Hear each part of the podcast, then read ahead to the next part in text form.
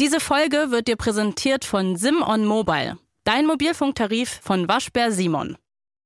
Sorry, dass ich darüber reden muss, weil das beschäftigt mich wirklich sehr, weil es so eine Sache ist, bei der ich einfach extrem dankbar bin, dass sowas das Internet leisten kann. Weil ich habe vor Wochen, als ich so ganz schlimm krank war und aus New York kam, da habe ich den Garfield-Film geguckt. Und der Garfield-Film äh, ist ein Mit fantastischer Menschen, Film. ne? Ja, genau, der Realfilm. Ja. Und da Man spricht sagt doch Thomas immer, der Film mit Menschen. Ja? Ja, das sagt man doch als Kind immer, dass es das Okay, jetzt mit Menschen gibt. Ja, das Egal, habe ich gehasst. weiter. Das habe ich bei Schloss Einstein gehasst, weil ich wollte nichts mit echten Menschen sehen. Ich wollte Zeichentrick sehen. ähm, äh, äh, auf jeden Fall, das ist der echte äh, Realfilm mit Menschen und da ist so ein animierter Garfield drin und der animierte Garfield wird von Thomas Gottschalk äh, gesprochen, was ganz, ganz schrecklich ist, weil die erste Szene in diesem Film ist, dass so Garfield Schrägstrich Thomas Gottschalk aufwacht und sich so über den, über seinen Besitzer drüber räkelt und so lasziv fragt, wann bekomme ich denn endlich mein Frühstück? Und Oh das ist halt so eklig, weil das Thomas Gottschalk sagt. und es ist einfach, da gibt's so viele weirde ästhetische Entscheidungen in dem Film. Und ich war davon fasziniert, habe dann äh, nach Bildern von der Premiere gegoogelt, weil das mich immer interessiert, wieso dann diese, ähm, diese animierte Figur in der, in der Premiere auftaucht. Und es gab halt einen drei Meter großen Aufblas Garfield. Und ich habe aus Gag in meine Instagram-Story geschrieben, hey, falls es jemand kennt, wo es die geben könnte, schreibt mir. So wenn man halt sowas als Gag schreibt, weil natürlich kennt das niemand.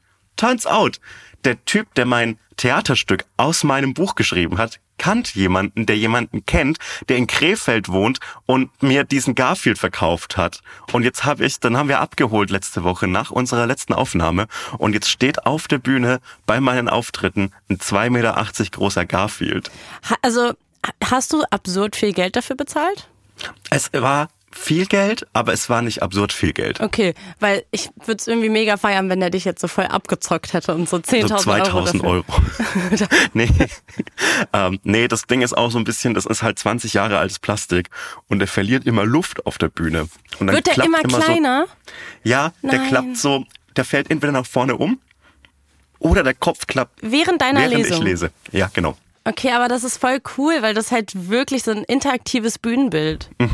Genau, das wäre geil. Und der klappt entweder nach vorne um oder der Kopf klappt so ein wie bei so einer kleinschläfrigen Katze. Und dann klappt Oh er so langsam weg. Und das ist so süß. Und ich liebe den. Und man, man braucht einen riesigen Kompressor, um den aufzublasen. Ja, das ist ich fantastisch. fragen, ob du den selber mit dem Mund aufpusten musstest. Um Gottes Willen. Okay. Nee, wir haben uns einen, wir haben uns den Kompressor gekauft, äh, aber der ist äh, viel zu klein dafür. Also der ist, ähm, der packt das überhaupt nicht. Wir brauchen jetzt immer bei der, bei Location fragen wir als erstes immer so, hey, habt ihr einen Kompressor? Weil wir haben drei Meter großen Garfield da. Und da ist immer, dann ist immer ein großes Hallo.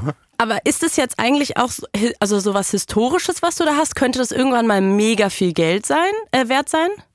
Also, ich habe viel Glauben ans Gute in der Menschheit und deshalb glaube ich nicht, dass der Garfield Aufblas Premierenpuppending von 2004 neben dem Thomas Gottschalk stand mal irgendwas wert sein wird. Ich glaube das einfach, ist eine das Geldanlage. Ich glaube schon. Ich glaube, ich würde mich freuen, aber der wird jetzt halt nach der Tour noch undichter sein und der wird dann in so einer in so einer riesigen Plastikbox in meiner Wohnung stehen und irgendwann mal wird die die Feuerwehr mich aus meiner Wohnung rausschneiden müssen und dann wenn es so eine Haushaltsauflösung gibt, meine Enkelkinder werden sich dann fragen, warum hatte Opa eigentlich so eine so einen riesigen Garfield rumliegen und das wird cool.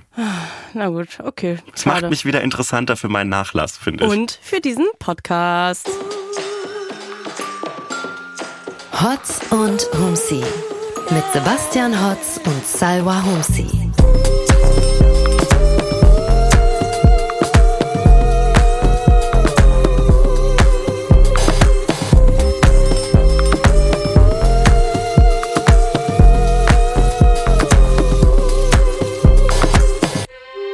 Hallo und herzlich willkommen zu Hotz und Humsi. Warum habe ich das gerade so rummelmäßig gemacht? Hallo, schön, dass ihr alle Weil eingeschaltet habt. Ich bin in einer weihnachtlichen Weihnachtsmarktstimmung. Ich finde, für mich hat's komplett Ist angebracht, oder? Ey, es ist Ja, Nikolaus voll. heute. All, alles Gute? Ey, Nikolaus. Alles, Gute? Ja. Ja, schon. ja. Ja. Alles Gute. Hast du was in deinem Schuh gefunden heute? Wurdest du beschenkt? Nein. Du? Nee, ich auch nicht. Ich nee, habe ihn ja rausgestellt, aber irgendwie war nichts drin. Und Ja, dann ich dachte ich ihn mir so, ich wohne ja in meiner Wohnung noch nicht so lang. Und also irgendwie komisch, wenn die Nachbarn dann da so meinen Stiefel stehen sehen. Vor allem, man sagt ja auch, stellen Stiefel raus, aber man hat ja gar keine Stiefel mehr. Man hat ja, Ja, nur äh, Sneaks. doch, also also mein, mein, mein Tourmanager Gabor, der hier gerade im Hotelzimmer nebenan schläft wahrscheinlich, äh, der hat so seine Doc Martens dabei und da würde schon ordentlich was reinpassen. Das ist ein guter Stiefel für Nikolaus, finde Mhm. ich. Eigentlich auch darf man nur einen Doc Martens rausstellen. Ja, finde ich auch gut, aber ich habe auch jetzt keine äh, Muße gehabt, meine meine Sneaker, die ich dabei habe auf Tour, in Flur zu stellen, weil ich glaube, es ist auch so ein bisschen eine Geruchs Hotelflur. ja, ist eine Geruchsbelastung und und äh, wenn da jemand besoffen vorbeiläuft, dann kicken die die so weg, die fiesen. Das sind für mich alle immer fiese Jugendliche, die da draußen sind. Und dann traue ich mich nicht, meinen Stiefel rauszustellen. Und wahrscheinlich bist du für die anderen der fiese Jugendliche, Ja, to be honest. ja, Aber ganz im Ernst, weißt du, was ich glaube, hättest du deinen Sneak heute Nacht rausgestellt? Ich glaube, da wäre vielleicht sogar was drin gewesen, wenn da ein paar nette Leute im Hotel arbeiten. Mit bisschen Glück. Worüber freut man sich denn noch, was in so einen in so einen Schuh passt? Mann, es geht doch einfach um die Geste, wenn dann da so ein kleiner Schokohase drin ist. Oder weißt du, was ich gesehen habe gestern am Supermarkt? Es gibt Schokohase Schokobären. sau weird. Äh, Schokohase, warum? Weil, ja, deswegen habe ich es nämlich gesagt, weil es Schokobären gibt. Also Das so ein ist lieb. Teddybär aus Schokolade von Lind. So Bären sind auf jeden Fall weihnachtlich, Katzen wären nicht weihnachtlich, Hunde hingegen Ein wieder Garfield, ein weihnachtlich. Schoko Garfield. Schoko Garfield ist true neutral. Der ist einfach äh, all season lecker. Ich hätte mich einfach über eine Packung vegetarische Würstchen gefreut. Das wäre saugeil gewesen. Ich würde mich auch über eine Mandarine freuen, ehrlich gesagt. eine. Ich bin jetzt wieder, ich bin wieder back in Mandarinen und so Nüsse, so eine Walnuss. Da würde ich mich richtig drüber Also freuen. ich sag's, wie es ist, wenn du nicht auf Tour wärst, der feine Herr, Mhm. hier mal wieder unterwegs. Ich hätte dir heute einen äh, Schokomann mitgebracht, aber oder eine Schokofrau. Oh Mann. Bist du, ich kann, kann irgendwie so große äh, Süßigkeiten, kann, kann ich irgendwie nicht, da habe ich so Angst, die anzubrechen. Nee, doch. Weil man isst, also ich will ja nicht den ganzen, also wie, erstens mal, wie beißt du in so einen Schokoweihnachtsmann? Oben rein einfach. Oben Der rein, erste Bissen ist auch rein. der geilste und das muss aber vorher im Kühlschrank, es muss richtig knackig und hart sein. Sehr, sehr guter Punkt, da sind wir uns komplett einig. Dankeschön. ähm, ich dachte, Schokolade wird geiler, wenn man sie so einfriert, aber dann wird die so eklig Nee, flockig und so ein bisschen. nein. Das stimmt nicht, die muss einfach nur so sehr gekühlt sein. Also ich kenne die Strategie von meinen Verwandten, dass sie den so rücklings auf den Tisch legen und dann wie so ähm, also schon mit so einer gewissen Gewalttendenz auf diesen armen Mann einprügeln und dann so erst die Alufolie wegmachen und dann so die Brocken Weihnachtsmann, die übrig sind. Ja, halt so, so den Knacken, so, so wie so, so wie so, ähm, wie so Wiederbelebung, so Herzmuskelmassage. Warte mal, aber halt, kennst du noch dieses Spiel, was man immer als Kind bei Kindergeburtstagen gespielt hat? Ich habe gerade ein richtig krasses Flashback, wo man irgendwie sich immer so mega viele Klamotten anziehen musste und dann irgendwie mit Messer und Gabel so die Schoko, so eine me mega So eine doll verpackte Schokolade. Schokolade. aufsägen musste Ja. und so lange Ja. essen musste, bis was eigentlich nochmal passiert ist. Die anderen haben gewürfelt oder oder was war los? äh, ich, ich glaube, das große Spielprinzip war, dass es lustig aussieht, wenn man das Aber macht. das ist mir gerade wieder eingefallen und ich, das Mhm. ist so ein Kindheitsspiel von Kindergeburtstagen, das würde ich heute nochmal an meinem Geburtstag spielen. Man, Jo, hat, man musste cool. sich, glaube ich, man hat gewürfelt oder so. Irgendwas hat entschieden, dass man dran war. Und dann musste man sich ganz viele Klamotten anziehen, so ein Schal und Handschuhe und eine dicke Jacke, glaube ich, und ein Pulli. Und die Schokolade war so mit richtig viel Alufolie verpackt und Geschenkpapier. Und da musste man die aufsägen. Und das Ziel war Jo. natürlich, so viel von der Schokolade zu essen wie möglich, bis die nächste Person dran war. Das finde ich ein herrliches Spiel. Mach das mal beim, beim nächsten Geburtstag. Ja, oder oder ich mach nächste das bei meinem Podcast. nächsten Geburtstag. Ja, das genial. Finde ich super. witzig Freue wäre mich das einfach bei so einem Erwachsenengeburtstag. Ehrlich gesagt würde ich es mega feiern. Ja, ja, das ist ein gutes, das ist ein gutes Spiel tatsächlich, finde ich. Aber es ist auch schon wieder viel Aufwand, so diese äh, diese Tafel Schokolade zu verpacken und dann muss man auch den Schokoladengeschmack der anderen irgendwie treffen. Weil stell dir vor, du so ein Kind ist ja nicht nicht wählerisch in, Ja. in seiner Schokolade, Hauptsache Schokolade. Aber wenn ich jetzt so mir so sieben Jacken anziehen müsste und mit Messer und Gabel so durch ein ganzes Paket durchsäbeln müsste und dann ist dann irgendwie so eine Tafel Rittersport Marzipan oder so, da wäre ich irgendwie angepisst. Aber es geht doch ums Happening. Es geht doch ums Ja, Happening. gut. Ich habe gestern noch, ich bin äh, gestern einer Person reingefolgt bei TikTok und ich folge folg nicht so vielen Leuten bei TikTok. Wenn, dann muss, Mhm. ist das wirklich ein Gütesiegel für guten Content. Und das ist ähm, eine Frau, die ähm, gerade so Wichtelzauber für ihre Kinder vorbereitet. Also es gibt doch diese äh, Menschen im Internet, die dann so die coolsten Brotdosen für ihre Kinder vorbereiten und die das dann Ja, alles so richtig schön machen. Sie ist sozusagen dieser Typ Mensch, aber sie macht jetzt gerade für ihre Kinder jeden Tag ein Rätsel. Und es gibt irgendwie so kleine Wichtel, so nennt sie die, also ganz, ganz kleine Minimenschen. Und dann gibt's jeden Tag ein Rätsel zu lösen und das ist so wahnsinnig süß. Und ich finde das aber auch so beeindruckend, weil die da so viel Zeit rein investiert. Zum Beispiel das aktuelle Rätsel war, dass sie ähm, also sie baut dann so eine kleine Mini-Landschaft auch auf, wo diese Wichte anscheinend leben. Und sie hat dann so eine Süß. kleine Gummibärchentüte genommen. Also nicht die großen, sondern die, wo diese kleinen. Und hat, Genau, die kleinen. Und dann hat sie die in den Ofen gemacht. Und das war quasi das Tutorial, wie man das als Eltern Hey. nachmachen kann. Und Warum? na, weil die dann ganz klein schrumpft. Die ist dann Oh so groß wie ein halber Fingernagel. Oder vielleicht von einem Mann, gut. der kurze Fingernagel hat wie ein Fingernagel. Mhm. Eine ganz kleine Mini-Gummibärchentüte. Und dann hat sie denen auch so ganz kleine Mini-Zauberfläschchen hingelegt mit so Glitzerpulver und meinte, ihr müsst es da drüber machen und dann über die Nacht stehen lassen und dann wird die Tüte groß gezaubert. Und am nächsten Tag lagen dann da zwei normal große, mini-kleine Gummibärchentüten. Und das fand ich Das irgendwie, und das sind dann die Wichtel, die das machen. Und einmal sind die Wichtel, dann zum Beispiel musste man die auch suchen und dann hat sie so Abdrücke von so Schuhen, aber wirklich ganz kleine Schuhe, wie von so einem Barbie-Schuh, äh, hat sie einmal so über die Wohnung verteilt und die, dann konnte man dann mit so einer UV-Lampe, konnte man diese Schuhabdrücke nur sehen. Ey, fuck off, das ist das Geilste. Das ist ein Vollzeitjob, den ich jederzeit machen würde. Das so ist so einfach geil, irgendeine, ein- irgendeiner Person nur so einen, zauberhaften Tag besch- bescheren. Ja. So coole Rätsel die ganze Zeit Und ich ausdenken. meine, das für Kinder so ist es doch auch einfach so krass, weil die sind so heftig. Hier sind Wichtel in unserer Wohnung unterwegs. Und die haben dann auch so einen Elch, so ein, so ein äh, Spielelch, der wurde dann irgendwie, äh, der Wichte hat den im Schnee vergessen und deswegen ist der eingefroren im Schnee. Und dann hat sie halt so einen Elch in den Kühlschrank gestellt, in so eine Wasserpfütze und die mussten den dann da rausklopfen und so. Oh Mann, aber das Problem ist, wenn du so liebevoll und umsorgt und in so einer magischen Welt aufwächst, dann kann das Leben nur schlechter werden danach. Ja. Das ist echt tragisch. Die haben einfach so eine zauberhafte Kindheit und danach werden sie so in die harte, reale Welt entlassen und es wird einfach nur schlechter ab da. Ja, und die das denken einfach so, es richtig gibt leid. so Wichtel und es gibt so richtig viel Ja. Tolles in dieser Welt und die denken auch, die glauben auch immer noch an Weihnachtsmann oder Nikolaus. Naja. Ey, ich glaube da auch noch dran. Ich möchte da, ich möchte da nicht eingehen, dass ich mal so gerügt werde dafür, dass ich nicht daran glaube vom Weihnachtsmann. Und deshalb möchte ich, ich glaube da nach wie vor dran. Ja, ich will auch noch mit dir über eine Tradition reden, bevor wir über wichtige Ereignisse dieser Woche sprechen Mhm. müssen. Und zwar Krampusse. Also ich bin Ja, wirklich klingt- voll in, klingt süddeutsch. in Nikolaus-Stimmung und ich ähm, hab, war gestern auf einer meiner ersten Weihnachtsfeiern dieses Jahr. Ich habe ja einige, Mhm. habe ich ja schon berichtet. Und mir wurde erzählt von dieser Tradition und ich weiß ja, als Stadtkind habe hab ich auch mittlerweile gecheckt, es gibt sehr viele Traditionen auf dem Dorf. Jo. Was ich teilweise auch cool finde, teilweise nicht so Mhm. cool. Also glaube ich wie jedes andere Dorfkind auch.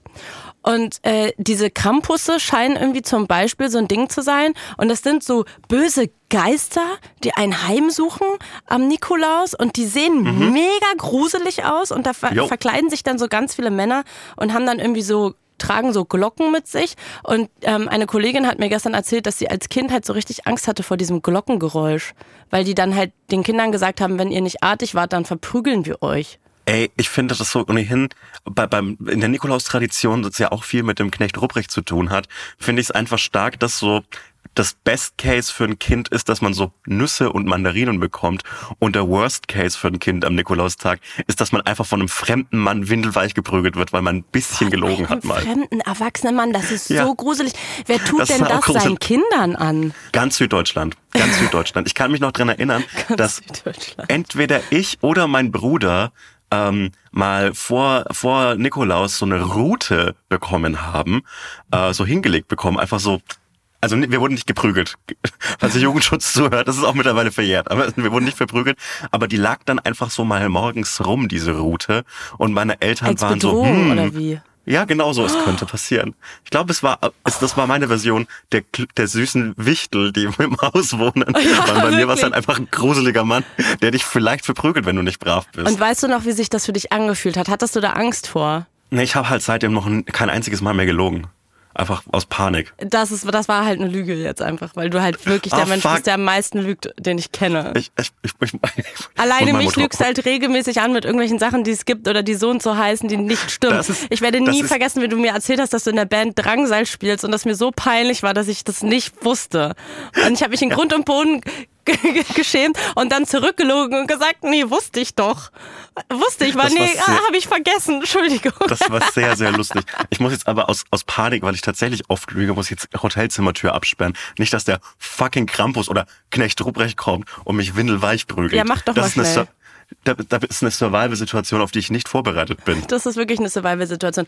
Apropos, ich freue War das mich. eine Überleitung? Das war, eine- das war eine gute Überleitung. War eine gute Überleitung. Wenn du dafür nicht einen Grimme Online Award kriegst.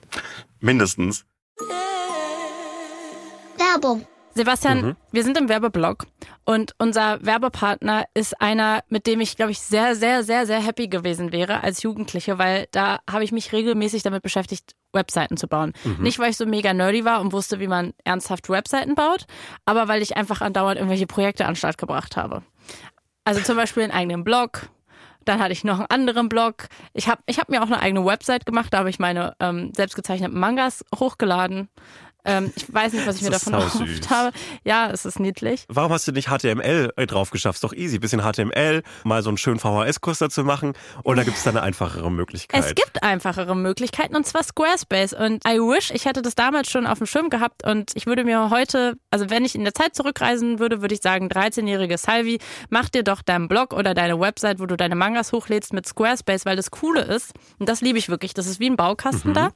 Und du kannst am Anfang zum Beispiel sagen, ich möchte das und das mit der Website machen, ich stelle mir das und das damit vor, klickst dich da so ein bisschen durch und dann wird dir schon ein erster Designentwurf vorgelegt oder so mehrere, so wie Templates, die quasi schon in diese Richtung gehen, wie du deine Website haben möchtest. Und dann kannst du die aber auch voll easy anpassen, einfach so Bausteine austauschen. Das heißt, man muss sich eben nicht Also- erstmal lange also- HTML draufpacken. Das ist, klingt deutlich entspannter, als sich HTML drauf zu schauen. Das hätte ich mir Ja. sparen, den Nachmittagskurs in der Schule da sparen können Wirklich? damals. Ja, schade. Da hätte ich mich auch, vielleicht, vielleicht hätte ich dann mehr Spaß mit meinen Freunden haben können, wenn ich welche gehabt hätte. Aber ich habe leider HTML-Kurse gemacht. Ja, und Squarespace hat auch richtig viele verschiedene praktische Eigenschaften. Also je nachdem, was ihr dann halt mit dieser Webseite machen wollt. Ne? Also ihr könnt da zum Beispiel easy Kurse anbieten. Zum Beispiel einen Manga-Malkurs, einen Twitter-Kurs, einen Punch-Needle-Kurs. Und wenn du ein paar Mangas vielleicht äh, verkauft hast, dann kannst du über Squarespace sogar Kundenrechnungen erstellen lassen. Von der Überprüfung von Leads bis zur Rechnungserstellung und zum Zahlungseingang kannst du alles in einem einzigen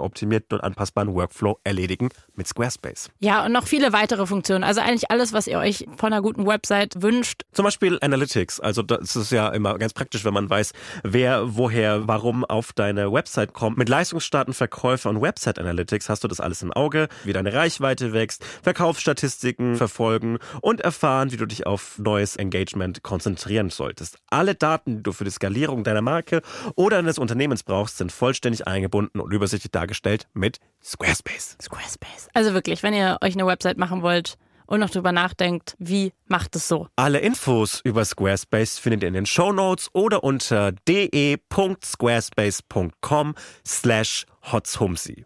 de.squarespace.com slash hotzhumsi. H-O-T-Z H-O-U-M-S-I.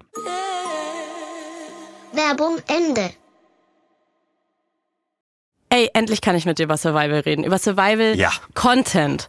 Äh, seit Wochen äh, treibt es mich um. Und zwar ist die neue Staffel Seven vs. Wild angelaufen. Ich glaube, das größte Survival-Format Europas, wenn ich das richtig auf dem Schirm habe. Man muss aber sagen, die haben das auch nicht erfunden. Es gibt genauso ein Format, was einfach eins zu eins kopiert wurde und auf Deutsch gemacht wurde, Jo. wie bei allen guten Formaten. Übrigens, glaube ich, bei Discounter sogar auch.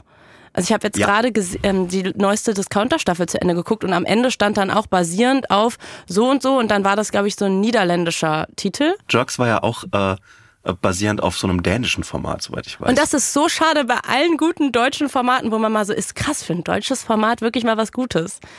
Findet man immer raus, dass es eigentlich geklaut ist von etwas Nicht-Deutschem. Ja, es ist immer entweder aus den Niederlanden oder aus Skandinavien. Aber so Hollywood-Filme sind ja auch oft einfach so eins zu eins übernommen aus, keine Ahnung, Frankreich oder so.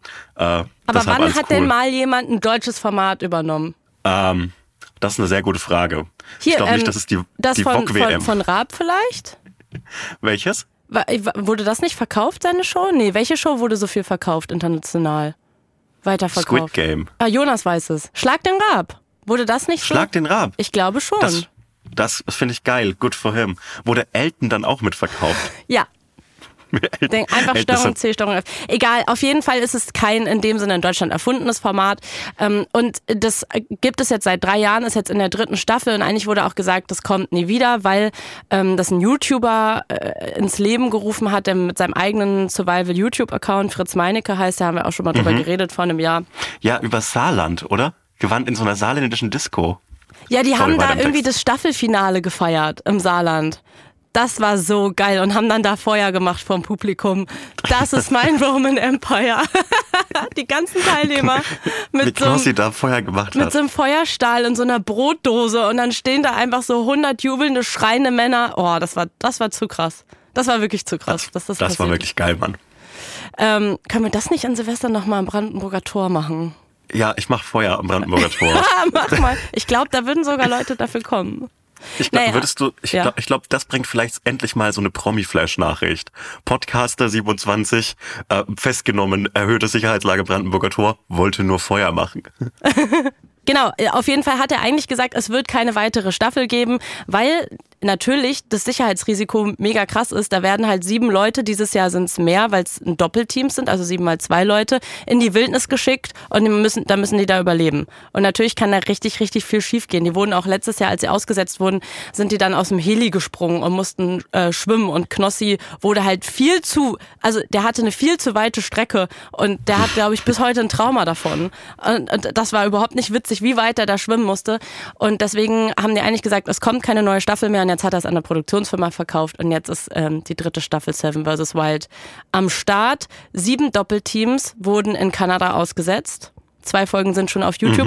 Und warum wir drüber reden, auch wenn ihr jetzt vielleicht denkt, Survival, hä, hat überhaupt nichts mit Hotz und Humsi zu tun oder, oder guckt, also ist so gar nicht, als wäre das so ein krasses Nischenthema. Das dachte ich nämlich vor ein paar Jahren. Aber diese Show ist so unfassbar erfolgreich. Ist wahrscheinlich die einzige Show, die so eine krasse Quote hat. Wir wetten das in Deutschland. Es ist Wahnsinn. Letztes Jahr hatten diese Folgen, wenn die auf YouTube rauskamen, am nächsten Tag mehrere Millionen Klicks. Also das ist wirklich komplett absurd. Ähm, und ich habe Sebastian gezwungen, sich das anzuschauen. Ja, ich habe immer so Berührungsängste mit sowas, weil ich immer so denke, das ist so ein bisschen in so diesem in diesem Twitch-Universum. Da fühle ich mich nicht zu Hause. Da fühle ich mich immer so, als müsste ich so, als müsste ich mich da so reinlesen. Und ähm, das habe ich hatte auch so ein bisschen Muss man ja auch Berührungsängste, ein bisschen, um ehrlich zu Man, sein. man muss sich tatsächlich ein bisschen reinlesen und ich hatte Berührungsängste damit, weil ich auch Angst habe, dass es mich zu sehr packt.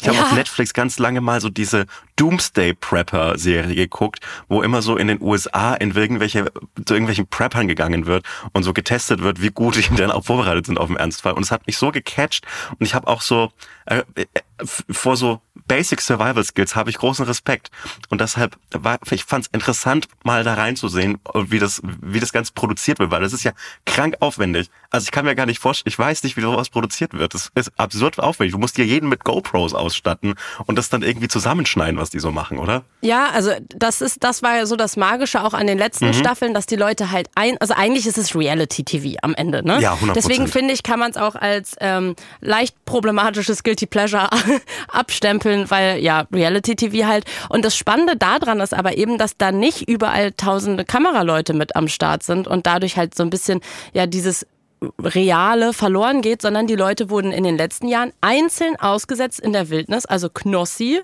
einer der größten YouTuber und Twitcher Deutschlands, wird dann da halt alleine ausgesetzt mit einer GoPro. Und dann filmt er sich halt selbst. Und was dann dabei rauskommt, ist schon interesting. Und dieses Jahr sind die aber zu zweit und können sich dann halt auch gegenseitig filmen und haben dann auch so eine Wildniskamera und so Ja. Dass die halt coole Tiere äh, filmen können und so. Aber ja, ist organisatorisch schon krasser Aufwand, weil du musst ja auch überlegen, wo setzt du die aus? Es sollte ja schon, also ja, es soll eine echte Survival-Situation sein, aber im Best Case haben die natürlich Süßwasser in der Nähe. Im Best Case ist da irgendwie ein See oder sowas, dass die halt auch angeln können, was vielleicht dann, wenn die direkt am Meer sind, nicht möglich ist. Also es muss ja schon voll vielen verschiedenen Faktoren entsprechen. Ja, es muss Survival sein, aber auch nicht so, du stirbst direkt, sondern es muss schon so eine gewisse Chance geben, dass äh, jemand, der seinen Lebensunterhalt mit Internetquatsch verdient, da zwei Wochen durchhält, durchhalten könnte. Und also bei denen ist es ja jetzt so, dass die Aufgabe ist, ihr werdet ausgesetzt. Also die dürfen auch nicht, wenn denen irgendwas passiert und die sich jetzt verletzen oder so, die haben natürlich so einen medizinischen Koffer, die dürfen da nicht ran, weil dann werden sie disqualifiziert. Also dann sind sie quasi, dann werden sie abgeholt. Die müssen jeden Tag einmal auf so einen Knopf drücken, ob es ihnen, ob es ihnen gut geht. Wenn nicht, dann kommt auch sofort ein Team und dann werden die abgeholt. Und sie haben nur eine Flasche mit, mit Dingen, mit einer Ausstattung quasi, die sie mitnehmen konnten. Also die haben so eine 1 Liter Plastikflasche und da konnten sie alles reinstopfen. Alles, was sie da reingekriegt haben, durften die mitnehmen. Genau, ich glaube zusätzlich, hab- das, das habe ich natürlich noch recherchiert, Mhm. ähm, zusätzlich hatten sie, glaube ich, noch einen Schlafsack Ja. und noch so Sachen zum Feuer machen und so, oder? Das genau, sie dazu wegen, noch mitnehmen, wegen genau. irgendwie Feuergefahr da in der, in der Wildnis und so. Perfekt. Ähm, ja, und dann hatten die diese 1-Liter-Flasche und haben dann so erzählt, was sie da reingepackt haben. Und ich fand's interessant. Und ich habe mir Gedanken gemacht, Ja. was ich da reinpacken würde. Was würdest du reintun? Okay, ist das vielleicht eine dumme Strategie und ich bin auch nicht so tief drin, wie, wie, wie, wie man sein müsste wahrscheinlich. Aber ich habe mir überlegt, das Wichtigste und das Schwierigste ist ja, dass du, okay, Wasser findest du vielleicht in der Wildnis, aber ich habe keinen Bock, irgendwie zwei Wochen lang so Flechten zu essen. Und Ja. ich hätte, hätte gern irgendwas zu essen dabei, was mir zwei Wochen hält. Aber ich möchte auch was zu essen dabei haben, von dem ich wenig essen kann und keine Lust habe, auf mehr zu essen.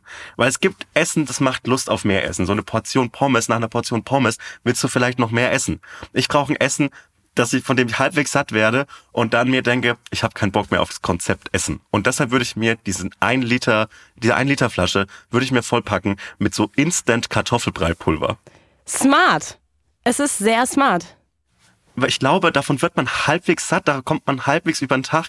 Die Kartoffel an sich ist ja auch ein, ist ja auch ein Produkt, das so dich mit relativ viel Vitaminen und so weiter versorgt. Du kommst also gut hin, wahnsinnig dicht an Kalorien und ähm, dann würde ich halt jeden Tag so um 16 Uhr äh, so eine Portion Kartoffelbrei essen, angerührt mit so kaltem Wasser aus einem See und mir dann denken, boah, das ist schon irgendwie nicht so geil und dann habe ich keinen Bock mehr auf Essen. Das wäre meine Idee. Die sind halt 14 Tage ausgesetzt und du hast ja nur Ja, diese dann esse 1 ich- Liter Flasche und man braucht da ja schon viel. Ich glaube, dann wäre die Flasche komplett voll mit dem Pulver. Ja, das wär, ich würde es randvoll machen. Mehr Mit- würdest du nicht mit mitnehmen. Ka- nee, ich würde 14, ich würde das so vielleicht so in so kleine Papierpackungen noch abpacken, so eine Portion und davon passen doch 14 in so ein Liter rein und dann und ich, und, und Instant Kartoffelbrei, den löffelt man rein, denkt sich am Anfang immer so geil und spätestens nach dem zweiten Löffel ist man so, oh, Ja. ja. Und so, ich glaube, das wäre meine Strategie. Das würde ich mitmachen. Den Rest schaffe ich schon irgendwie.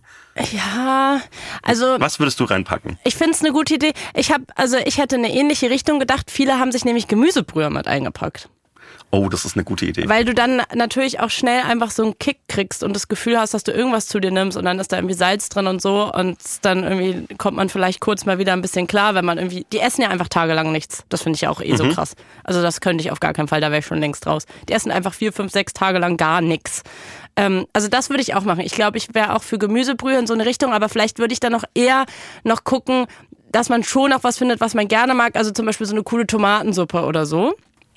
Also das wenigstens noch, weißt du, weil nur Gemüsebrühe ist auch ein bisschen lame. Ja, aber so, so eine gute Gemüsebrühe ist ja auch was Feines. Ja. Und aber weißt du, was ja auch so geil ist, das ist dann ja, die haben das dann alles in so kleine Tüten verpackt, damit da so viel wie möglich reinpasst. Was ich auch smart fand, man, manche haben sich so Chlortabletten da reingemacht, dass halt sie Ja. das Wasser direkt sauber kriegen können, also dass sie es trinken können. Ich hätte auf jeden Fall so einen Wasserfilter mir da reingepackt. Ähm, das finde ich auch wichtig und ich glaube richtig viele Ibus. Einfach für den Fall. Einfach sau viel Schlaftabletten und die zwei Wochen einfach ratzen. Das Und ich hätte mir so eine vegetarische Beefy klein geschnippelt. Oder kennst du diese vegetarischen Speckwürfel? Hätte ich da so reingestreut, einfach noch, wenn da noch so ein bisschen Platz ist zwischen den anderen Sachen. Finde ich irgendwie lecker. Oder einfach, so, voll mit Salz machen und immer, wenn man Hunger hat, so einen Finger Ey, anlecken. und gibt so ein- es. Haben Leute Lecker. dabei. Es haben Leute Salz dabei. Hast du diese eine smart. Szene gesehen? Ich habe gerade vergessen, wie der heißt. Es gibt ja einen Typ, der nachgerückt ist, weil jemand anders rausgeschmissen ist, der Ja. mit Joey Kelly tatsächlich im Team zusammen Ja. ist. Der hat direkt am ersten Tag so mega Hunger und der spricht so richtig krass platt. Und ich finde, ich schmeiß mich weg, wie der redet. Das ist so lustig. Ich kann das leider nicht nachmachen.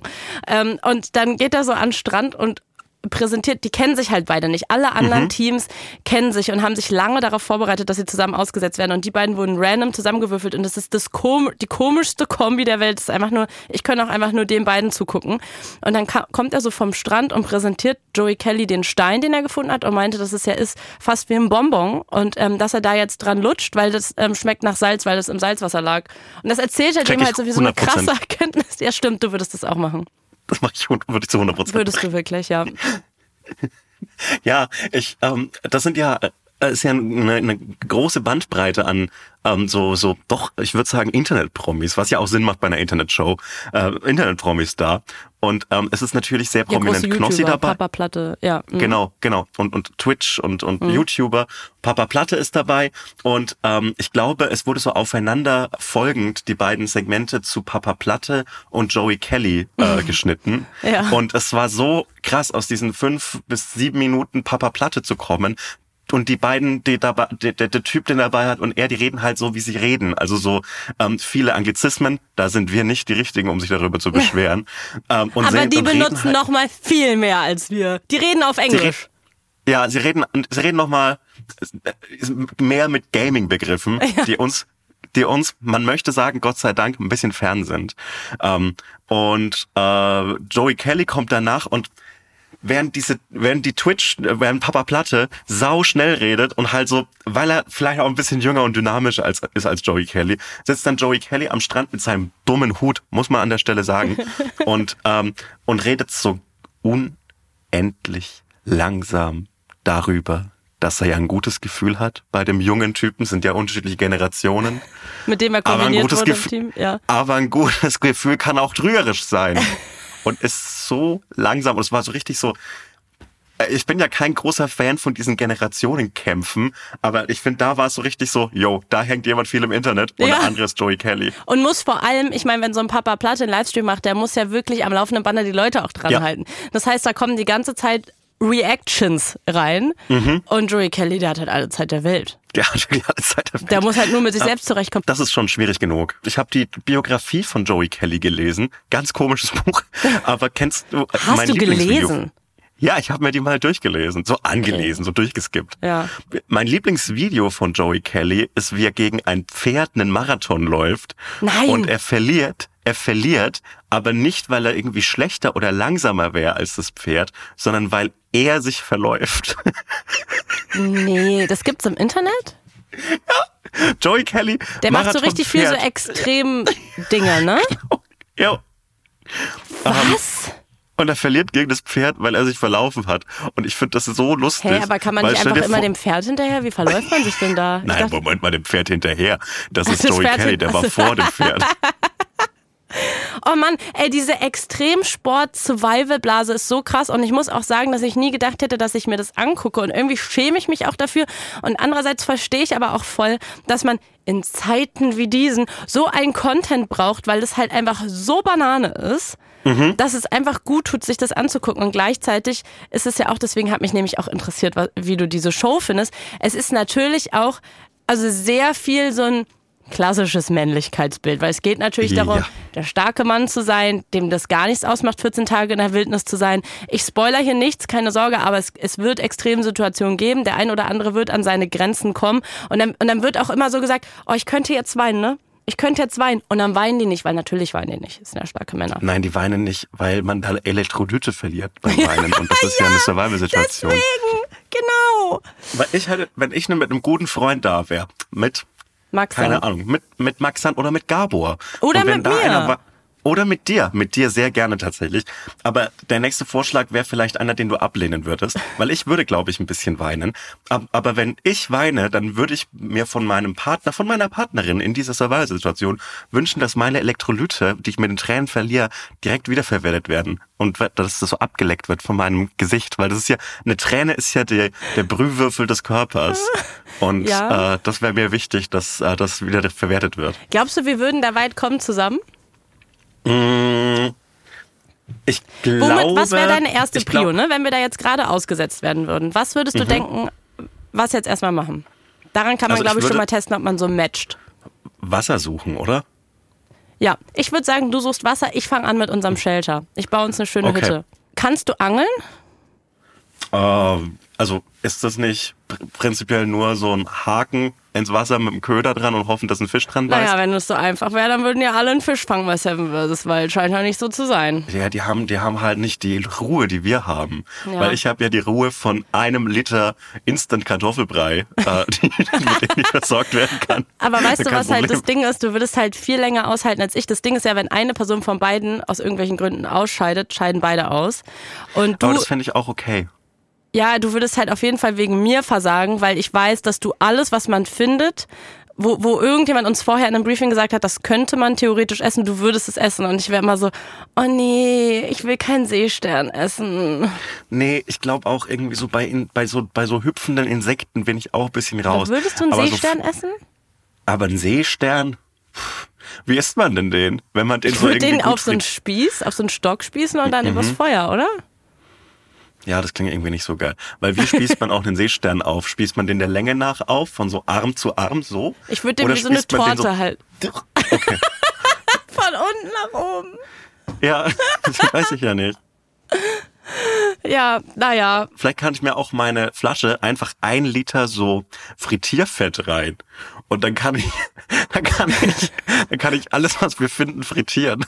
Und das ist ja irgendwie geil. Ey, das ist richtig gut. Warum ist da keiner von denen drauf gekommen? Das ist eine ist wahnsinnig gute Idee. Dankeschön. Ja, finde ich gut. Das, Kann man alles frittieren. Das ist mega geil. Und ich bin danach so richtig so, ich riech so nach McDonalds, wenn ich aus dem Wald komme. alle sind so, denen ging's aber gut. Also man- aber gut. Mhm. Ich, ich bin ja hier für die Internetstimmen. Du warst ja bei Thomas Gottschalk äh, für die Internetstimmen da. Ich bin Ja, die ja. Reporterin aus dem Internet diesmal. Äh, und die Netzstimmen äh, sind dieses Jahr sehr unzufrieden mit Seven vs. Wild, weil es ja Oh. jetzt eine andere Produktionsfirma übernommen hat. Ähm, und es, äh, also bisher kommt es nicht so gut an, weil es einfach äh, organisatorisch richtig viel richtig scheiße gelaufen ist und so. Und Mhm. ähm, es gibt aber ein anderes Format auf YouTube, was jetzt so als das bessere Seven vs. Wild aktuell gefeiert wird. Und da will ich noch mal ganz kurz mit dir sprechen, dann können wir auch aufhören über ähm, Aber Survival sehr, sehr gerne. Weil dieses Format finde ich nämlich krass. Also erstmal, es gibt halt so eine ganze Survival-Blase aus Survival-YouTuberInnen. Und ich muss sagen, ich finde schon überraschend, dass so eine Show dann doch, dass da dann doch halbwegs sympathische Menschen dabei sind, wie, ich muss ja sagen, ich finde Knossi kommt super sympathisch rüber. Oder auch ähm, Papa Platte. Er ist entertaining. Ich finde ihn wahnsinnig, also ich finde ihn entertaining. Findest du ihn, sag ich jetzt nicht, findest du ihn nicht unterhaltsam? Ähm, sagen wir mal so, ich glaube, Knossi und ich wären keine Freunde mehr. Okay. Ähm, also es sind auf jeden Fall Leute dabei, dabei, bei denen man noch eher so sagen kann, okay, das kann ich mir halbwegs angucken. Und dann gibt's aber auch Leute, bei denen bist du so, ich will nicht wissen, was du einmal sagst, wenn die Kamera aus ist. Und eigentlich guckt man es die ganze Zeit mit so einem schlechten Gefühl. Bei Papa Platte habe ich nicht das Gefühl, dass der hinter der Kamera was Schlechtes sagt. Da habe ich irgendwie so, jo, das ist ein okayer Typ. Ja, Passt. ich glaube auch. Ich glaube, der ist einfach ein Jo. chilliger Typ. Der, also, Jo.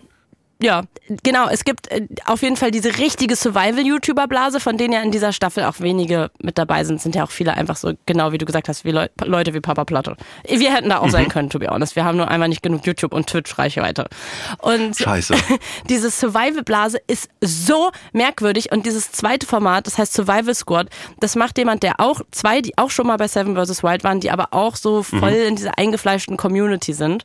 Und der eine ist halt so ein Survival-YouTuber, wahrscheinlich auch auf einem relativ vernünftigen Skill-Level und der andere auch, aber der war, er ist ehemaliger Soldat und war früher auch im Afghanistan-Einsatz. Und das ist dann so der Teil, wo diese Survival-Blase dann so ein bisschen komisch wird, finde ich. Ach, Und die sind äh, zusammen irgendwie einen Monat lang, also ich weiß nicht, ob die das schaffen, aber deren Mission ist, einen Monat lang durch Kanada zu laufen und dann machen die da auch ihren Survival-Quatsch und wollen angeln und was weiß ich was. Ähm, und die machen halt richtiges Survival, ne? Nicht wie bei Seven vs. Wild, weil die finden ja alle keine Fische und ähm, da wird halt noch geangelt, da wird noch mal eine Ente gecatcht und so. jawohl. Also ist das so äh, aus dem eigentlichen Seven vs. Wild hervorgegangen, das das neue Seven Naja, vs. also Wild. es kommt halt, Wie also so seit, Peter Pane und Hans im Glück. So ein bisschen. Seit dem Start von Seven vs. Wild läuft das halt auch auf YouTube. Oh. Und das ist schon so ein kleiner Angriff auch an dieses Format und ich glaube, es läuft sehr, sehr gut. Und ich muss sagen, ich habe da auch reingeguckt und ich finde das so komisch, dass der halt so ein krasser Soldat war ähm, und glaube ich auch so zehn Jahre oder, oder 15 Jahre im Einsatz war. Und man merkt halt auch diesen Unterschied vom, und jetzt bin ich nämlich bei deinem Thema, Mindset. Weil die essen halt tagelang nichts.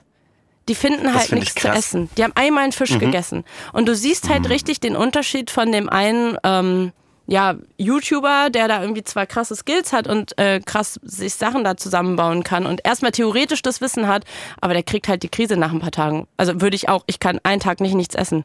Und dieser ähm, ehemalige Soldat, der chillt sich halt richtig ein ab. Der hat halt die beste Zeit seines Lebens. Jeden Tag, der ist halt so, ja, wurde halt nix, haben halt nichts gefunden. Das finde ich interessant und irgendwie weird und gruselig. Aber Ja. ich glaube, das ist die Magie von, ähm, von diesen Live-Shows. Ja, Interessant, aber auch ein bisschen gruselig. interessant, aber auch ein bisschen gruselig. Das fasst es wirklich perfekt zusammen. Die große Arbeit, finde ich, in der ganzen, in dem ganzen Ding, wird geleistet von den VersicherungsmaklerInnen im Hintergrund. Dass sie, dass sie so diese Twitch-Streamer gut versichern, finde ich interessant. Da hätte ich gerne Show drüber. Ey, wirklich, weil da sind ja Bären und Wölfe. Ja, eine Wolfsversicherung, eine Bärenversicherung, das ist alles schwierig, Also sauteuer. stell dir einfach mal vor, so Knossi würde in so einem Reality-TV-Format von einem Bären angegriffen werden. Ja, ich, ich, ich kann mein Grinsen gerade nicht ganz verbergen, weil ich die Worte ganz gut finde. Sebastian, sag mal, also jetzt Was denn? hört's Das ja ist Entertainment. der eine Typ, der rausgeflogen ist, das ist der bekannteste Tierfilmer Deutschlands. Ich habe leider gerade seinen Namen vergessen. Martin Rütter. Ist das? Nee, Nein, das ist der. Hundetrainer. Entschuldigung. Der ist rausgeflogen, weil es vorher irgendwie äh, gab es da so einen Skandal, ich glaube so einen MeToo-Skandal und den haben sie nicht mitgenommen ins Team. Der hat äh, hat sich irgendwie ähm, scheiße gegenüber den Frauen, den zwei Frauen aus dem Tier, Team verhalten und ähm, bei bei dem habe ich auch so einen Instagram-Post gesehen, wo er erzählt hat, dass er mal von einem Bären angegriffen wurde. Weil das ist ja klar, wenn du in der Natur bist und diese Tiere filmst und das sah ganz, ganz schlimm aus. Das sah richtig, also das ist ja wieder dieses Thema Männlichkeit. Ne? Warum macht man das überhaupt? Warum musst du so sehr an die Grenzen gehen, dir zu beweisen, dass du so einen Bären zum Beispiel filmen kannst? Oder dass du das schaffst, 14 Tage in Kanada zu überleben und dass so ein Bär dir nichts kann? Ich find's am, am Ende macht, macht man es fürs Publikum, so wie wir den Podcast machen. Das ist meine Bär-Film-Experience gerade. Also ich gucke mir ja auch den ganzen Content drumherum an und ich weiß, dass das wahrscheinlich Jo. etwas was ist, was Leute bei mir jetzt nicht unbedingt erwarten, aber wie gesagt, es ist mein krassestes Guilty Pleasure und ich weiß nicht, wie ich in diese Blase reingekommen bin und ich hasse mich selbst auch ein bisschen dafür. Äh, Und ich habe auch ein Video gesehen von Fritz Meinecke und es gab ja nur ein Frauenteam und äh, die haben aus irgendeinem Grund in ihrer Flasche zwei Kondome, glaube ich, mit dabei gehabt, weil sie da, glaube ich, viel Wasser reinmachen können oder irgendwie sowas. Und natürlich haben sich alle Männer so mega darüber lustig gemacht und jetzt wurde Fritz Meinecke in so einem Livestream gefragt, in welches Team wäre er gegangen. Und dann meint er so, wie viele Kondome hatten die zwei Frauen nochmal dabei? Solche Männer sind das halt, ne? Also muss man an der Stelle auch nochmal sagen. Und ist auch nicht der erste ähm, dumme Spruch von Fritz Meinecke gewesen. Und es gab ja auch einen Riesenskandal in dieser, in dieser komischen Survival-Blase, weil die Frauen vorher gesagt haben, naja, wir brauchen die Möglichkeit, dass wir Tampons mitnehmen können. Jo. Und wir würden auch gern unseren BH mitnehmen können, den wir auch im Alltag tragen und nicht einfach nur so ein Sport-BH, weil das halt einfach richtig scheiße ist als Frau. Äh, Und dann, dann, wirklich ist es bis jetzt so, Sebastian, dass Leute unter diesen TikToks kommentieren, dass sie das unfair finden, dass die Frauen, Männer sind das, Tampons mitnehmen durften, weil die eine hat auch ihre Tage dort. Weil die ja dann Vorteile hätten und früher, ähm, wie hat man das denn früher in der Steinzeit gemacht? Da sind die Frauen ja auch ohne Tampons klargekommen. Das sagen Männer! Aber das sind, das sind die gleichen Männer, die sich ultra ja, abgeekelt an, abwenden, wenn man auch nur den Hauch von einer Idee bekommt, dass jemand seine Tage haben könnte. Ja. Das ist, das ist so, ja, Mann, was für Arschlöcher. Naja. Kennst du die Geschichte mit den, mit den äh, 100 Tampons in, in, in, in, der Rakete? Ja, der aber erzähl sie nochmal. Erzähl sie nochmal. ja, das ist diese, das ist diese klassische Geschichte von der ersten Astronautin, von, von, von der ersten Frau, die ins äh, Weltall geschossen worden ist. Und ähm, die NASA hat sie so gefragt auf ihrem Weg nach oben, äh, kurz davor, wie viele Tampons sie denn bräuchte für die paar Tage im Weltall, ob 100 reichen würden. Und alle, die das jetzt nicht verstehen, Leute, wir werden es nicht auflösen. werden es nicht auflösen. Ähm, Werbung. Wir machen heute Werbung so ein bisschen auch für uns selber, oder? Ja. Endlich. Folgt mir auf Instagram. Nein, nicht so. Schade. Folgt mir auf Instagram, du hast genug Follower. Also, wir kommen nochmal nach Köln. Wir machen ja eine kleine Tour dieses Jahr. Die ist ausverkauft und wir spielen aber noch ein zweites Mal in Köln und zwar beim Here and Now Festival am 10. August in der Halle Tor 2. So ist es. Und äh, auf diesem Here and Now Festival äh, gibt es noch ganz, ganz viele andere Live-Shows von ganz, ganz tollen Podcasts. Zum Beispiel von True Love oder aus, von meinem persönlichen Favoriten Geschichten aus der Geschichte oder zum Beispiel auch Eyes in the Dark. Und äh, solltet ihr Bock haben auf uns oder auf einen anderen Podcast, äh, dann würden wir uns sehr freuen, euch da zu treffen. Das lohnt sich auf jeden Fall dabei zu sein. Tickets gibt es unter hereandnowfestival.de und die Infos dazu und wie man genau and Now Festival schreibt, das findet ihr in den Shownotes. Man schreibt's wie hören. Es Hören und jetzt hören Festival. und jetzt. Hören und jetzt. Also hereandnowfestival.de. Das ist wie in Succession, als sie diesen, diesen Slogan für die, für den Nachrichtensender We hear you. Und dann Ja, stimmt. Ja, naja, also, los geht's, wir freuen uns und liebe Grüße. und auch in die Shownotes. Shownotes, ja. Tschüss. Werbung Ende. Ja, wir, wir haben äh, noch ein zweites sehr wichtiges Thema. Es ist auch ein, im, im Prinzip ist auch eine Geschichte eines Überlebenskampfes. Und zwar äh, versteigert das Finanzamt Potsdam äh, gerade die goldene Schallplatte von Bushido. Ähm, also dieses, ich würde sagen, ist es ein Deutschrap-Klassiker? Du bist ein bisschen tiefer in dem Ja. Thema drin als ich, glaube ich. Von der Skyline bis zum Bord, von der Skyline zum Bordstein zurück. Und ähm, ja, das ist so äh, der Rahmen von so Pfandsache eines Steuerpflichtigen und im Moment sind wir bei 16.200 Euro. Finde ich ganz geil. Und das ist ja eine Schallplatte, die von Arafat Abu Chaka, mit dem er ja jetzt irgendwie wahrscheinlich, es waren jetzt jahrelang, die das ging, in diesem Ja. Rechtsstreit. Und äh, die wurde von ihm gepfändet. Und das, und diese, das ist die Schallplatte, die Arafat Abu Chaka damals bekommen hat. Und das finde Ja. ich so krass, dass die jetzt, also ich komme darauf nicht klar, dass das aktuell versteigert wird. Das ist so ein Wahnsinn. Und ich habe überlegt, ich- soll ich bieten, Sebastian? Ich habe mich bei der Meldung gefragt, wer sowas kaufen möchte. Ich würde es Also, kaufen. Wenn mir Geld egal wäre, ich würde es kaufen. Natürlich, wie cool wäre das, wenn du das nächste Mal zu mir zum Wetten das gucken kommst. Dann gehst du bei Mhm. mir aufs Klo und dann hängt da einfach über der Toilette so eine Schallplatte von Bushido, die damals, also mit an, da steht dann drauf für Arafat Abu Chaka. Das wäre ja historisch. Mein, meine Das wär Toilette wäre ein historisch. Museum damit. Vielleicht bin ich auch mit als, als Käufer des Original Garfields von der 2004 Garfield-Premiere mit Thomas Gottschalk, bin ich vielleicht auch nicht die Person, die diesen Kauf verurteilen sollte. Aber ich finde 16.200 Euro sind ungefähr 16.000 Euro über dem, was ich für sowas Witziges ausgeben würde. Ja, aber es ist ja auch kurz vor Weihnachten. Das Ganze läuft äh, zum Zeitpunkt dieser Aufzeichnung noch fünf Tage. Ich bin echt gespannt, ob das am Ende jetzt nochmal sich so, so verdoppelt oder so, der Preis. glaubst du, glaubst du, das wird so eine Sache, die dann so unter einem Weihnachtsbaum landet? Das wäre so und geil. jemand freut sich dann so richtig, so ein Fünfjähriger freut sich dann richtig so, Papa, ich habe mir schon immer die Originalschallplatte, die Bushido damals Abu Shaga geschenkt hat, die habe ich mir schon immer ich gewünscht. wünsche mir so einen RBB24-Beitrag über die Person, die das gekauft hat, dass die die dann auch begleiten, Oh, wenn die ja. das abholt im Finanzamt Potsdam. So eine, so eine NDR-Nordreportage darüber hätte ich gerne. Ich weiß, es ist nicht das Aber halt Sendegebiet, aber es würde mich RBB. interessieren. Ja, Aber der das RBB kriegt gut. sowas das, leider nicht hin. Das, das wäre das doch, das wäre doch perfekt für ein RBB, so diese, diesen ruhigen Erzählstil aus der Nordreportage, aber über, über so Leute, die so weirde Gegenstände besitzen, wie zum Beispiel ähm, die goldene Schallplatte. Das fände ich ein cooles Format. Weißt du, was auch aktuell nicht ganz versteigert, aber zumindest verschenkt wurde äh, im Gebiet Hat das was Potsdam? mit dem RBB zu tun, Es bitte? hat etwas mit, mit dem RBB Ja. zu tun. Und zwar diese legendäre Pflanzenwand im Büro von Patricia Schlesinger. Die ja ein großes Thema war im Rahmen des Patricia Schlesinger Skandals. Die, Man könnte sagen, im Patricia Schlesinger-Skandal war Patricia Schlesinger fast die Hauptperson.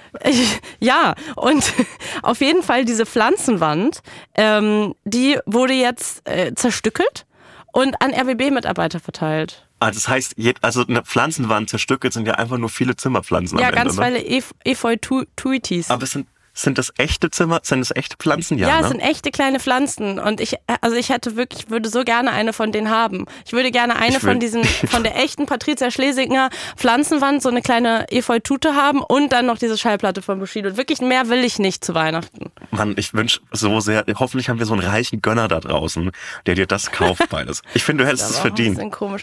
Ich habe ja auch gesehen, also erstmal, ich ich halte wirklich gar nichts von Fänden und Leuten Sachen mitnehmen, das muss äh, wegnehmen, das muss man ja wirklich mal sagen. Wie krass ist es denn bitte, dass Leute durch die Wohnung gehen von von anderen Menschen und also diese Webseite, wenn du dir die mal anschaust, ne, diese Geschichte um Bushido, das ist jetzt vielleicht witzig und Arafat Abu Chaka, weil das auch öffentliche Persönlichkeiten sind und das ja alles so absurd ist.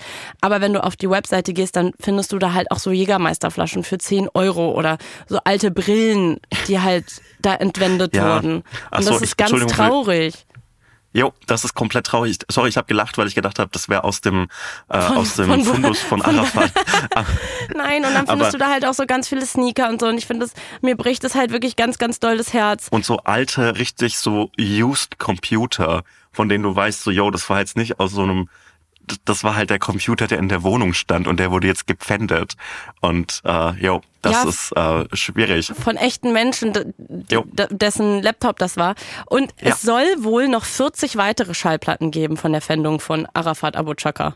Von Oh. anderen prominenten Rappern, die aus der Berliner Rap-Szene, die wahrscheinlich damals in diesem erst guter Junge-Kontext waren. Das heißt, wenn es mit der Schallplatte nichts wird, dann vielleicht mit der nächsten. Was, wer war denn, was, was könnte denn eine sehr günstige Schallplatte aus diesem Fundus sein? Weil da, war, da sind doch so interessante Leute dabei. War da nicht Flair auch? Ja, oder so eine alte Shindy-Platte fände ich ja noch Eine alte cool. Shindy-Platte? Vielleicht auch eine K1-Platte? Ja, also die eher, ja, ich glaube tatsächlich, dass Bushido schon den Wert. Du hast recht. Es, es würde andere Rapper geben, bei denen man vielleicht günstiger eine bekommen könnte noch. Vielleicht kann ich eine gegen, so eine gute K1-Platte, vielleicht kann ich die eintauschen gegen den Garfield. Ja. Und würdest du dann auch auf die Bühne stellen? Ja, na klar, ich würde mir die K1 Senorita featuring Pietro Lombardi goldene Schallplatte, die würde ich mir auf jeden Fall auf die Bühne stellen. Aber das ist schon wieder richtig cool. Ja, und weißt du, was ich auch so krass finde? Da steht dann auch, ähm, also erstmal, das ist halt wie bei eBay. Da steht dann Ja. Anbieter, Finanzamt Potsdam, Ort, auch Potsdam, Abholung ja. Versand, nein. Das heißt, du kaufst für 16.200 Euro aktueller Stand eine goldene Platte und die verschicken dir das nicht mal per Post für 5 Euro Versand? Das finde ich wirklich das Letzte. Versand- Weil es ist ja auch, das kannst du doch so, äh, also so Poster kann man ja aufrollen. Gut, das ist ein bisschen günstiger, das zu kaufen. Aber es ist ja wohl das Mindeste, dass man sich das, verschickt. zuschicken lassen kann. Und Zahlungsart, Barzahlung, in Klammern maximal 10.000 Euro, dann Überweisung. Das heißt, man könnte 10.000 Euro anzahlen und die restlichen 6.000 Euro dann überweisen. Finde ich fair. Finde ich wie so ein Gebrauchtwagen kaufen ein bisschen. ja, wirklich. Ja, Ich habe naja. mich nie reicher gefühlt, als in dem Moment, als ich meinen, meinen, meinen Fiat Punto mit 18 gekauft habe. Und äh, da hatte ich so das Geld für das Auto, ähm, das hatte ich dann so in Bar in so einem Umschlag dabei. Und ich hatte wahnsinnige Angst, äh, als ich mit meinem Vater dann zum, zum diesem, diesen gebrauchten Fiat kaufen gegangen bin, weil wir diesen mafiamäßigen Umschlag äh, hatten mit den vielen Geldscheinen drin. Das Aber war cool. so ein Vielleicht Erlebnis braucht man auch mal im. Leben, um so ein bisschen sich auch mal wie ein Badass zu fühlen. Es wäre wär eine fantastische Special-Folge, wenn wir nach Potsdam fahren, um die, um die ersteigerte, ersteigerte, ersteigerte goldene Schallplatte Ganz ehrlich, zu kaufen. es ist jetzt nicht so, als hätte ich nicht schon drüber nachgedacht, dass ich mir die wenigstens mal in echt angucken wollen würde.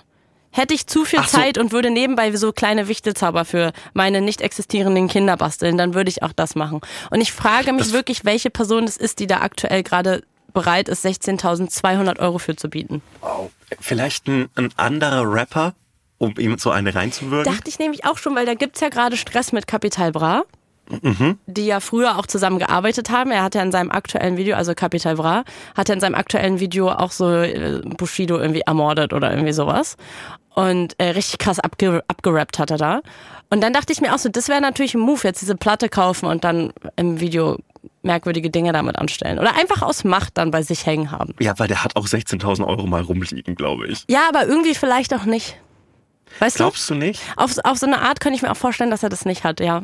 Aber es gibt echt viel Eistee, der von ihm verkauft Ja, worden und es gibt ist. Also echt viele wirklich, Rapper, die wirklich nicht mit viel. ihrem Geld umgehen können. Ja, guter Punkt. Ich meine, auch. Abu Chaka wurde jetzt hier gepfändet. als Käufer des Original Garfields von der 2004 Filmpremiere Garfield äh, kann ich verstehen, dass man sein Geld ab und zu für Quatsch ausgibt. Aber ich also ich verstehe nicht, wie man so Millionen ausgeben kann. Ich verstehe das nicht.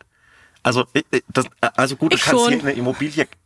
Ja, aber, aber was kauft man sich denn? Ich verstehe das nicht. Ich verstehe das auch bei, bei jeder Art des Reichtums verstehe ich nicht, äh, was man damit macht. Gut, du kannst dir ein Haus kaufen, aber ein Ja, die Haus, selbst kaufen sich halt Sachen, an die wir ja gar nicht denken. ja, aber was ist es denn? Ja, also so irgendwie so eine mega krasse Rolex oder halt heftige Autos oder einfach Quatsch. Also so Sachen, die du nicht Aber ne- brauchst. Aber eine mega krasse Rolex kostet, keine Ahnung, 100.000 Euro. Ja, und wenn Das du dann ist- noch eine an, an, an deinen großen Bruder verschenkst und dann verschenkst du noch mal eine zu Weihnachten, dann sind schon 300.000 Euro. Wenn aber du so das durchs sind- Leben das, läufst. Das ist so ein Monat Eistee verkaufen. Also so, wie war das nochmal bei Bushido, wie der da in, in Dubai lebt, der doch gerade in einem Miethaus, bis deren Mhm. eigenes Haus irgendwie fertig gebaut wird. Ich hat- hatte ich letztes Jahr erzählt, ich habe die Zahl nicht mehr drauf, aber ich glaube, der hat so 30.000 Euro Miete im Monat bezahlt oder sowas. Es war so absurd viel Geld. Aber so eine Million ist so, das ist 30, drei- 33 mal diese Miete. Der kann, das sind nicht so. Naja, dann hat er 33 Monate da gewohnt. Ich finde das so, irr- also das ist so, ich kann, ich kann mit diesen Geldbeträgen nicht umgehen. Und ich frage mich immer so, was soll man sich denn kaufen? Ich, ich bin echt so ein bisschen so, wohin sollte das, mir, mir fehlt in meinem Gehirn irgendwie die Kapazität, mir vorzustellen, wie man solche Geldmengen verprasst. Ich, ich verstehe das einfach wirklich nicht. Das macht mich auch fix und fertig, sowas. Ja, ja. Es ist tatsächlich, habe ich gerade die Woche so ein Video gesehen, ähm, passiert das immer mehr Influencern und so YouTubern, ähm, Content Creatern, dass die so ähm, krass irgendwie sich in die Schulden stürzen und halt eigentlich das Leben leben, als wären sie irgendwie mega super, super reich, weil sie auch nur mit solchen Leuten abhängen und halt anfangen, so Geld auszugeben wie die, obwohl sie es gar nicht haben.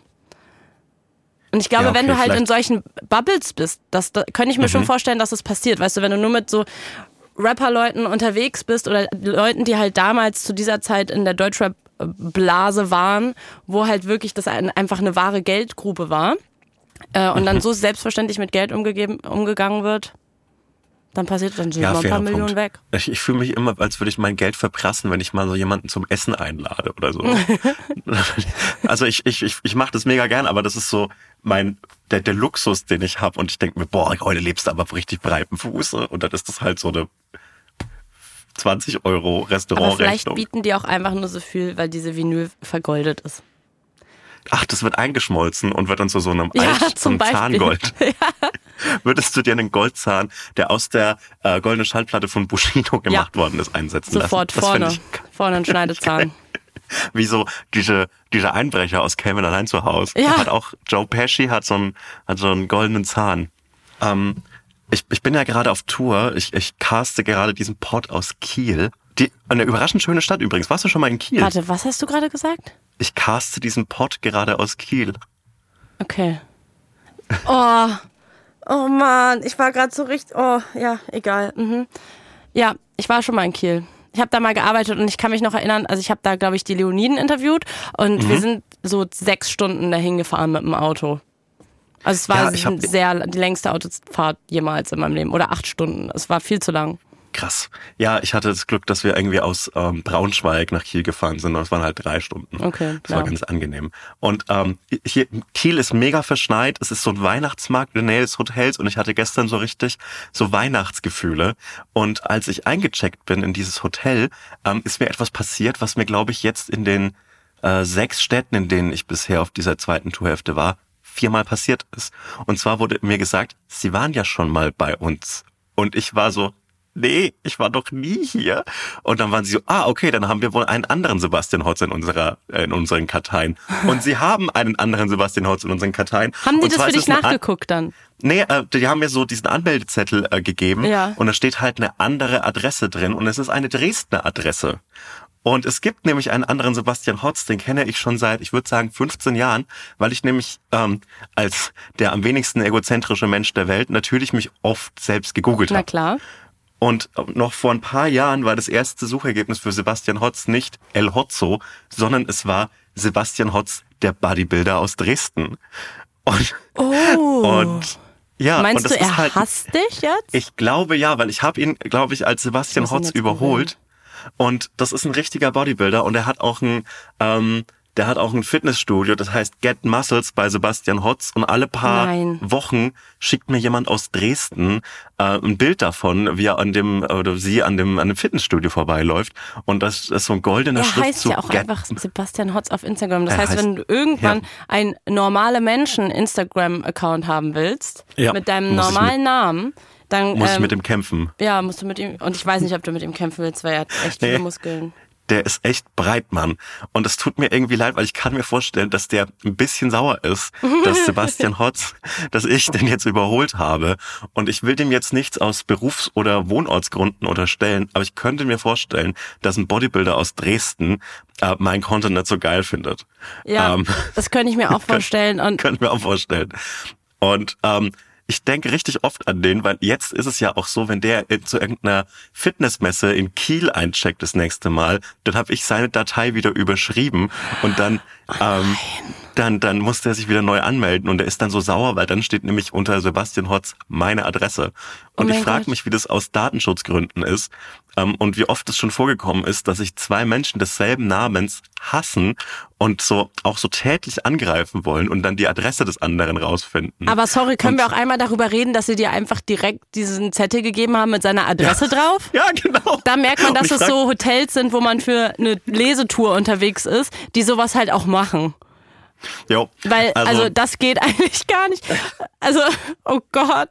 Und ich frage mich halt, ob, die, ob ich jetzt in Gefahr lebe. Wenn der das nächste Mal irgendwie nach Kiel fährt und in dieses Hotel hier eincheckt, ob der dann so meine Adresse bekommt und sich jetzt denkt, dass er mich mal Ding besucht. der, ich glaube ja, also es tut mir leid, dass ich äh, Mhm. dich jetzt hier in Angst und Schrecken zurücklassen muss am Ende dieser Folge, aber ich glaube, du leg, lebst in Gefahr, weil ich gucke mir gerade sein Highlight auf Instagram an, was Hashtag Team Hotz heißt. Also er ist halt wirklich Hotz-mäßig unterwegs, ne? Er ist Oder halt er einfach ist auch halt Hotz. mein, und er, oder er ist ein Fan von mir. Ja, aber es wäre irgendwie auch sein. komisch, wenn er in diesem Hi- Fan-Highlight andere Leute ausbilden würde zum Bodybuilder. Und da sind dann halt, nee, nicht zum Bodybuilder, sondern zu, na, zu Maschinen am Ende. Ähm, Oder- und oder das sind immer so Vor- und Nachherbilder, wie die vorher aussahen. Und dann sind die halt irgendwie äh, so dünne Lauchs und dann sind sie auf einmal krasse Maschinen. Und er, diese Leute hat er alle hinter sich, ne? Ja, ich, vielleicht bildet er auch zu, zu, zu, zu Comedy-Autoren aus. Das kann ja auch sein. Mach du mal Team Hotz und bilde Leute zum Comedy-Autoren aus. Oh Mann, ich glaube, das Team Hotz, mein Team Hotz verliert gegen sein Team Hotz ganz schön, ganz schön hoch. Ganz schön schwierig. Macht mal Wärst so einen Kampf in so einem Stadion irgendwo. Ja, einer muss den Namen ablegen. Und Ich moderiere glaube, das. Ist doch super. der, wir tauschen so Leben wie in so einem schlechten Weihnachtsfilm mit mit so mit Mila Kunis, glaube ich, ist das so ein Weihnachtsfilm mit. Ähm, äh, sie hat so eine Schwester und dann tauschen die so Identitäten und ihre Schwester ist so eine Prinzessin und sie ist eine Bäckerin und so mache mache ich das mit dem anderen Sebastian Hotz, dass ich so Bodybuilder werde und er muss so, er macht dann so mit dir den Podcast hier Aber ich glaube, da muss ich vorher noch mal eine Moderationsaus- äh, oder Weiterbildung machen, weil diese Art zu moderieren wie bei so einem Wettkampf, äh, das habe ich noch nicht drauf. Ich glaube, da brauche ich noch mal so ein paar andere ähm, Floskeln und Techniken. Ich weiß nicht, ob ich da weiterkomme mit Sebastian. Was denkst du denn jetzt dazu, dass er der andere Sebastian dir gerade auf die Fresse gehauen hast? Findest du das fair? Ich, ich sag's wie es ist, in dem Kampf zwischen mir und dem anderen Sebastian Hotz musst du keine Moderatorenausbildung machen, sondern du musst Ersthelfer werden. Ja. Du musst, musst einfach schnell stabile Seitenlage, so einen Genickbruch entdecken. Wie richtet man eine Nase? Angst, ist auch eine hört. Chance für mich. Naja, okay, gut. Liebe Nee, Grüße an, an alle Sebastian Hotze. Liebe, liebe Grüße an, an alle Sebastian Hotze. Und wir alle Sebastian Hotz dieser Welt sollten in Frieden leben. Meine Meinung. Ja, auch meine Meinung. Es gibt keine Sehr zweite. Salwa Humsi, da habe ich Glück. Also zumindest habe ich noch Bist du keine dir sicher? kennengelernt. Ich bin mir nicht Vielleicht hast du 100% auch, sicher. wie cool wär's, wenn du auch eine, eine Bodybuilderin als Doppelgängerin hättest. Ja, das wäre mega creepy. Dann, dann könnten wir nämlich, dann könnten die mal einen Podcast gemeinsam Ja, machen. Das finde ich so cool. ja. Die könnten auch, der könnte, würde nämlich nämlich auch Hotz und Humsi heißen. auch Hotze Humsi heißen. Wir könnten natürlich auch die beiden auf unsere Tour einladen. Als Gäste. Ja, ke- kein Problem, weil wir haben ja einen, äh, einen relativ nahen Stop auf der Tour in Leipzig. Dann können die aus Dresden einfach rüberfahren. Sebastian, sag das doch jetzt nicht. Das schneiden wir raus, dann kommen die noch wirklich. Ach Quatsch, die kommen doch nicht. Also, wir haben ja auch Security. wir da haben kümmert sich jemand drüber. Security. Ach klar. Denkst du, Christoph und Max stehen dann da? Ja, die stehen dann da. Das machen die schon. Ja, ähm, genau, wir gehen auf Tour. Das haben wir letzte Woche ja schon erzählt und ihr könnt ab jetzt Tickets kaufen. Seit Donnerstag. Ganz genau, ihr könnt äh, seit Donnerstag Tickets kaufen. Ich äh, freue mich unglaublich, weil ich habe im Moment eine so gute Zeit auf Tour und ich freue mich sehr, sehr, die so mit dir zu teilen und äh, mit dir auf einer Bühne zu stehen und zu sitzen hoffentlich auch. Äh, das wird herrlich. Ich freue mich unglaublich darauf und ähm, kauft Tickets dafür. Das wird super schön. Ich sag nochmal wann und wo. Also wir sind am 21.04. in München im Werk 7. Am 22.04. sind wir in Frankfurt im Zoom. Am 24.04. in Leipzig im Kupfersaal. Am 25.04. in Hamburg in der Fabrik. Am 5.05. Heimspiel Berlin, C-Theater. Und wir sind am 28. April in Köln bei der CO Pop. Also, für jeden was dabei oder nicht? Für jeden was dabei. Ein Spaß für die ganze Familie. Man kann auch sicherheitshalber schon mal so zehn Tickets kaufen, falls man neue Freunde findet. Bis dahin. Ein bisschen optimistisch in die Welt schauen und einfach mal davon ausgehen, dass man sau viele neue Horse und Humsi Freaks bekommt. Hotz und Humsi Freaks. Oh mein Gott. Ja, ich freue mich ganz doll. Das wird so schön. Es ist wirklich einer der schönsten Teile von diesem Jobs, äh, auf einer Bühne zu stehen und mit Leuten Spaß zu haben, weil ich ja meistens irgendwie alleine irgendwo bin und halt meistens mit einer anderen Person, die ich irgendwie interviewe oder so. Und ähm, wenn man auf einer Bühne steht, kommt man mal mit Menschen in Kontakt. Da freue ich mich drauf. Man kommt mit Menschen in Kontakt. Es ist für mich im Moment sau motivierend und schön, jeden Abend so Leute um mich zu haben, die freiwillig hier sind und sich freiwillig mit mir unterhalten und abgeben und ähm, dann sowas sagen wie, du hast einen tollen Podcast, ich höre euren Podcast mega gern und das möchte ich dir so mitgeben, weil das ist so schön, dass, dass Leute sagen. Ja, das macht mir sehr viel Spaß. Ja, und wir werden uns ein paar feine Sachen überlegen. Wir, wir werden euch gut unterhalten, hoffentlich. Ich bin wahnsinnig gespannt, wie du, wie du in so Backstage, äh, in so diesen zwei, drei Stunden, die man vor der Show im Backstage rumhängt, wie du da so drauf bist. Aber kannst du dir das nicht schon vorstellen? Also was genau? Ich kann es mir vorstellen. Was genau ja, glaubst du denn, was passieren könnte? Ich, also, ich frage mich die Bandbreite quasi. Mich, ich frage mich insbesondere, wie viel Nüsse du in dieser Zeit isst. Keine. Keine Nüsse. Keine einzige Nuss? Nee, ich würde okay. vielleicht mal so einen Snickers zwischendrin essen. Mm, und eine Traube, wenn es eine gute Traube da gibt? Nee, aber Traubenzucker vielleicht? Mm. Eine Banane. Nee, ich, ich finde finde eine Banane. Oh nee, nicht keine Banane. Das Warum trocknet ja in deinem Mund aus. Hä, aber was glaubst du denn, was sonst noch passieren könnte davor? Die zwei Stunden davor sind ja immer das unglamouröseste überhaupt. Da sitzt man rum und dreht Däumchen. Vielleicht können wir ein Spiel spielen. Ich habe Minions Quartett geschenkt bekommen. Ja. Dann können wir ein Minions Quartett spielen. Vielleicht sind wir auch wo, wo man dann so einen Billardtisch hat oder so einen Kicker. Ja, das können wir dann, das finde ich schön. Dann sind wir schon komplett leer mit, äh, von der Energie, wenn und wir auf die wütend. Bühne kommen und wütend aufeinander. Aber auch manchmal nicht schlecht für, eine, für einen guten Podcast, für einen guten Lover-Podcast. Sich gegenseitig hassen. Ja, hast du sehr viele erfolgreiche Podcasts an der Spitze der Charts äh, setzen das ja ganz gut um. Ich weiß nicht, was du meinst. Ich glaube, wir sind fertig mit diesem Podcast. Ich glaube, ich auch. Eine, eine letzte Empfehlung. Äh, schaut mal einen Szenereport in der ARD-Mediathek. Ich hatte da wieder einen Gastauftritt als wütender, wütender Festivalgänger äh, in der ersten Folge über den Indie-Hype 2006. Äh, schaut euch das an. Ich finde es fantastisch geworden. Ähm, ja, Hannes Rademacher ist fantastischer Regisseur und ich hatte eine super Zeit. Da ist Blond dabei in der Folge ja, und, und Ilona Hartmann. Oh, ja. ganz, ganz kurz. Es dauert nur eine Minute. Ja. Ich weiß, wir, wir müssen ganz schnell Problem. aufhören, aber ich war ja die Woche mal wieder beim Blond-Konzert. Ich bin ja alle paar Monate immer beim Blond-Konzert, weil ich bin ja der größte Blond-Fan. ja. Ich, also ich möchte das in Anspruch nehmen, dass ich das bin. Gerne. Blond-Fan Nummer eins. Und ähm, man, Lotta ist so cool am Schlagzeug. Ich habe das, glaube ich, ganz jo. am Anfang mal, schon mal erzählt. Sie rappt halt und spielt Schlagzeug und ich habe sie gesehen und ich war so, so will ich sein am Schlagzeug. Deswegen will ich Schlagzeug spielen, weil ich so sein will. Das wollte ich nur nochmal sagen. Rappen und Schlagzeug spielen, ich meine, wie krass kann man bitte sein? Eines Tages. Eines Tages. Eines Tages. Ja, naja. Okay, gut Leute, dann ähm, schönen, schönen Samstag und wann auch immer ihr das gerade hört. Ansonsten schönen Sonntag, schönen Montag, schönen Dienstag, schönen Mittwoch, schönen Donnerstag, schönen Freitag. Ähm, ja, genau. Schönen zweiten Advent. Schöne Zeit. Schönen Nikolaus. Schöne Zeit. Viel Spaß beim Tickets kaufen. Ähm, wenn ihr was bietet, wenn ihr die Person seid, die auf diese Schallplatte gerade bietet, bitte schreibt mir, bitte wirklich. Ja, ich glaube, das war es jetzt ja. alles mal alles, was ich sagen wollte. Falls ihr einen äh, 2,80 Meter großen Garfield braucht in eurer Wohnung für 16.200 Euro, Bescheid sagen. Wenn ihr ein unproblematisches Liebes-Survival-Format äh, auf die Beine stellen wollt, was ich ohne schlechtes Gewissen gucken kann, könnt, schreibt mir auch und macht es bitte auch. Ich würde es moderieren. Und falls ihr noch stärkerer Sebastian Hotz seid, bitte melden. Ich brauche Verteidigung. Falls ihr auch Cyber Hotz heißt, bitte melden. Okay, tschüss jetzt. Tschüss.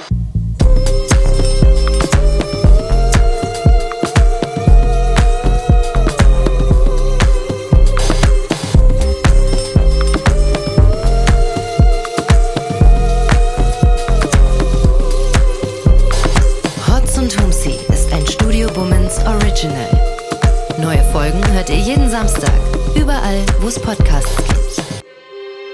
Executive Producer Konstantin Seidenstücker. Produktion Peace Solomon Obong. Musik, Ton und Schnitt Jonas Hafke.